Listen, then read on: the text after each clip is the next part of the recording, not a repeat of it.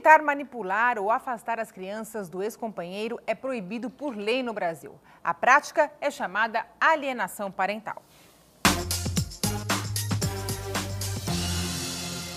Este pai não vê a filha pessoalmente há oito anos. Ele conta que a ex-mulher fez de tudo para afastá-lo da filha. A ex chegou a acusá-lo de sequestro. As proibições começaram depois da separação há 15 anos. Os contatos começaram a se distanciar. As ligações que eu fazia, eu já não, ela já não podia atender, a mãe não deixava que ela atendesse. Nas redes sociais que eu tinha contato com ela, acabei sendo bloqueado. A filha, hoje com 17 anos, vive no interior de São Paulo.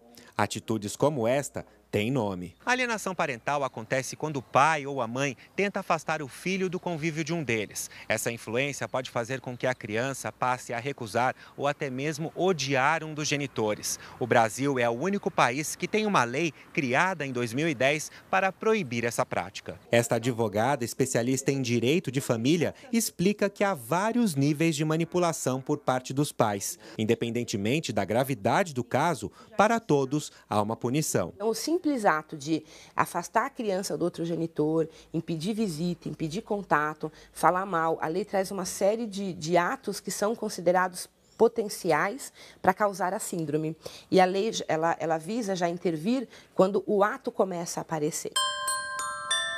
No documentário A Morte Inventada, histórias como a das irmãs Carla e Daniela mostram o lado das crianças que sofrem com a alienação parental. Ele só se falava mal dele ao ponto de não falar nem o nome, então eu não sabia o nome do meu pai. O que contavam pra gente é que ele era um bandido, ele tinha traído a minha mãe, batido nela, tentado matar. Carla Mendes lembra que a mãe marcava encontros dela e da irmã com o pai, só que não avisava o ex-marido. Ou seja, eles nunca se viam.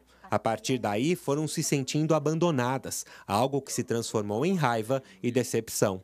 Só depois de 19 anos retomaram contato com o pai e a verdade foi esclarecida. Você percebe que sua vida é uma mentira, você né, fica pensando: poxa, se sua mãe foi capaz de mentir para você em coisas tão importantes, Imagina as outras pessoas. Quanto antes a alienação parental for inibida, menores serão as consequências para o comportamento da criança na vida adulta. Essa criança pode vir a desenvolver dificuldades de relacionamento, é, amoroso, inclusive. Quanto mais é, persistente for essa alienação parental, o quanto maior for a agressividade entre os adultos, a manifestação da criança tende a ser mais exacerbada. Numa relação onde todos perdem, quem vive a dor da separação não desiste de voltar a conviver com o filho. Mas ainda tenho a esperança de que com a maioridade dela, com o amadurecimento, com o passar do tempo, eu consiga dialogar com a minha filha e chegar a um ponto de que não é questão de culpados mais. Vamos tentar viver a partir daqui